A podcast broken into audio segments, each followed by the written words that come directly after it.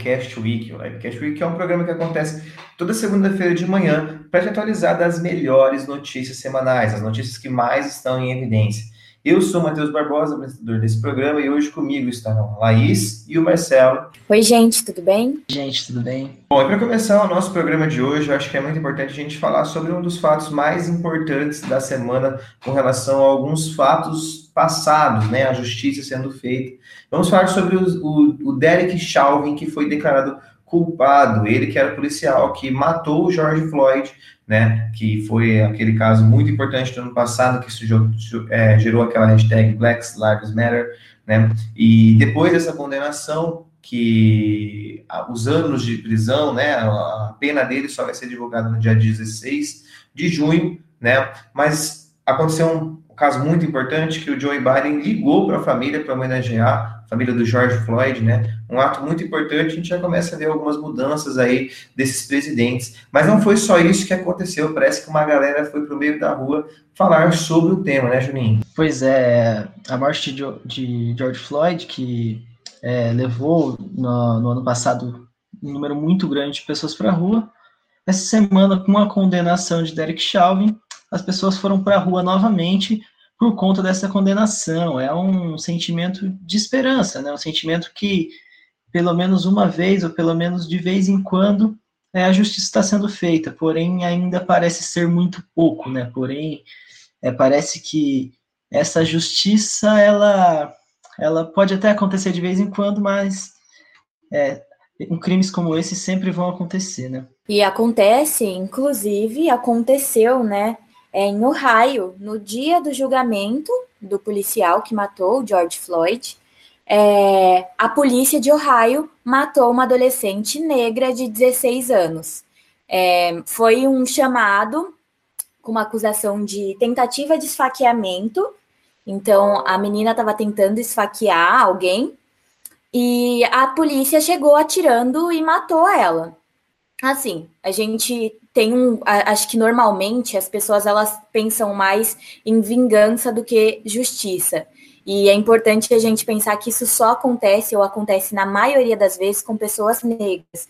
Então, acho que é muito marcante, né? No dia do julgamento de um policial branco que matou um homem negro lá em maio de 2020, 11 meses depois, é a, a polícia branca mata novamente uma jovem negra nos Estados Unidos, né?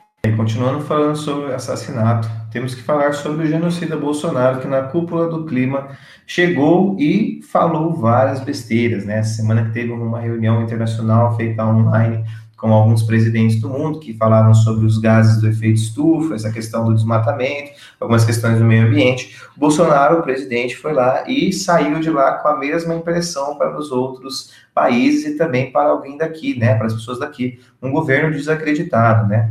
O Bolsonaro que fez algumas promessas que não condizem com a política atual do governo, por exemplo, dobrar os investimentos nas fiscalizações da Amazônia, sendo que esse investimento é o menor dos últimos 21 anos. E outra coisa muito maléfica que ele fez foi passar dados errados sobre a preservação da Amazônia, que está sendo desmatado muito mais do que foi colocado, e a grande emissão de gases. O Brasil, que agora liberou muitas empresas aí, estão soltando mais gases, e o Brasil se torna um país ainda muito poluente, o que não era nos anos passados e que agora está voltando a ter essa classificação de um dos grandes países emissores de gases poluentes da atmosfera. E, ironicamente, a cúpula aconteceu exatamente um ano após aquela reunião ministerial em que o Salles é, disse que era preciso passar a boiada.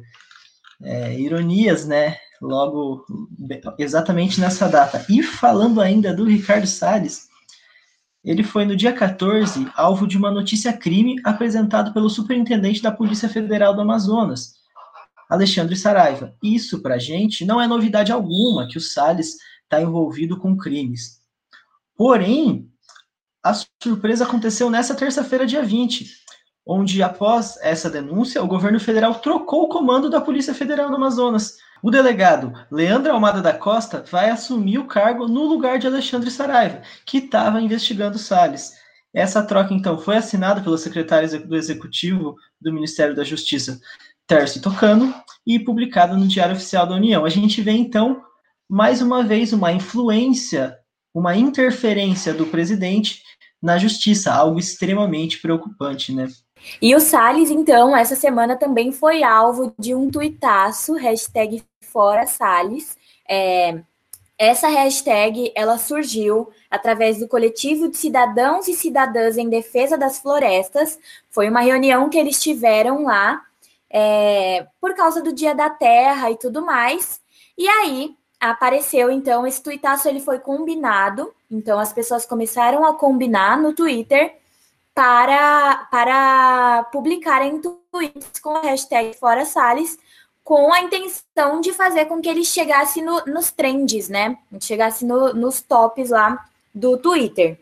É, o Ricardo Salles, ele sabia disso, ele sabia, tanto que ele postou um dia antes falando que, é, abre aspas, amanhã é dia, fecha aspas, e assim, de uma forma irônica, né? Enfim, aconteceu que artistas, vários artistas e pessoas conhecidas aderiram à hashtag Fora Salles e a Anitta foi uma de, desses artistas, né? Então ela publicou lá uma foto dele, colocou hashtag Fora Salles e ele como ministro, né, que trabalha muito e está é, tá sempre muito ocupado com pautas importantíssimas, respondeu a Anitta no Twitter. E aí chamou ela de Teletubby, e aí eles começaram uma discussão. E assim, ridículo, né? É, um ministro é, dando espaço, na verdade, já é ridículo ter que fazer uma hashtag para tirar o ministro por causa, por causa de coisas óbvias que ele tem feito, né? Que a gente sabe que é, desde o ano passado, é, quando ele falou, né, de passar boiada e tudo, como o cara não trabalha a favor do meio ambiente, né? E assim, ridículo ter que fazer isso, ridículo ele ter respondido a Anitta, ridículo ele ter é, tentado discutir de uma forma completamente infantil com a Anitta sobre uma questão democrática, né? Ele não tá fazendo, a gente não tá gostando e a gente quer tirar ele.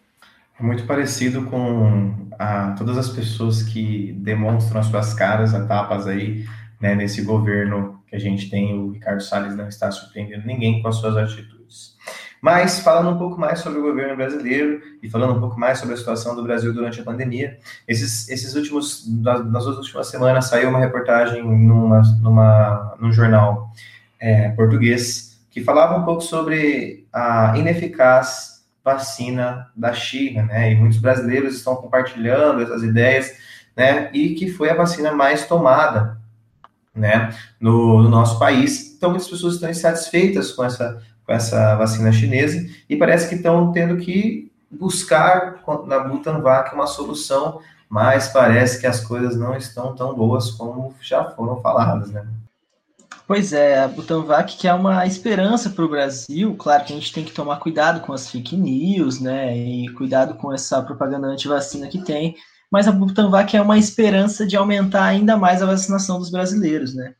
Nesse último dia 23, o Butantan solicitou à Anvisa a aprovação para testar a Butanvac em humanos, e a previsão inicial do Butantan era que os testes clínicos começassem agora em abril já, mas como a Anvisa ainda deve levar alguns dias para aprovação dessa documentação, o prazo dificilmente será cumprido e a gente vai começar lá em maio esses testes.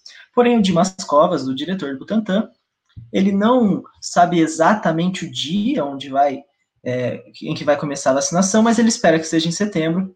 E ele ressaltou que ele espera que é, nesse segundo semestre seja já usado o imunizante no Brasil e não só no Brasil, mas também ele espera fornecer vacina para outros países.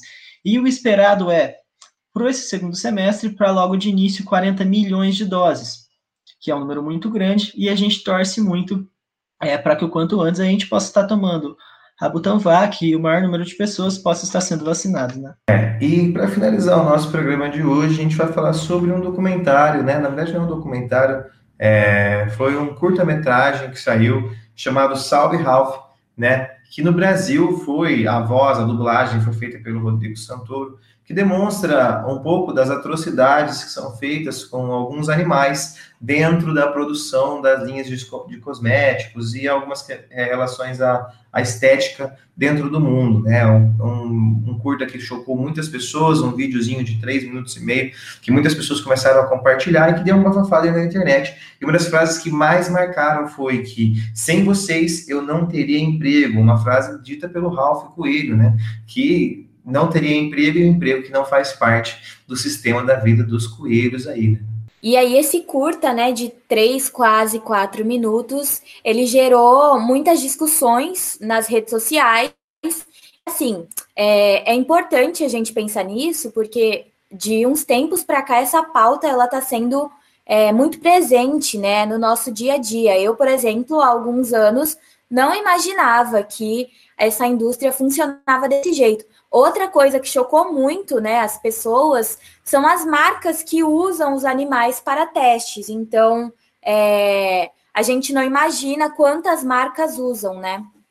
E são bastante. E é legal também a gente destacar que várias pessoas têm optado por serem veganas, né? Vivendo um estilo de vida, é, fazendo opções que não contribuem para essa matança, para esse confinamento e para essa exploração dos animais. Bom, esse foi o Livecast Week da semana. Se você tem alguma notícia que você acha legal, que você leu aí, que você quer que a gente comente, manda lá na nossa DM no Instagram, arroba live.cast, E lá você também vai ver nossos cronogramas de todos os nossos programas, né? Se você está assistindo a gente aí pelo Spotify, escutando a gente pelas outras plataformas digitais de podcast, segue a gente no Instagram, que lá a gente tem os cronogramas. E aqui no nosso programa a gente tem outros programas muito importantes e muito legais para você ter mais conhecimento. No mais, muito, muito obrigado pela atenção de vocês. A gente se encontra segunda-feira que vem em mais um Livecast Week. Falou, gente. Boa semana.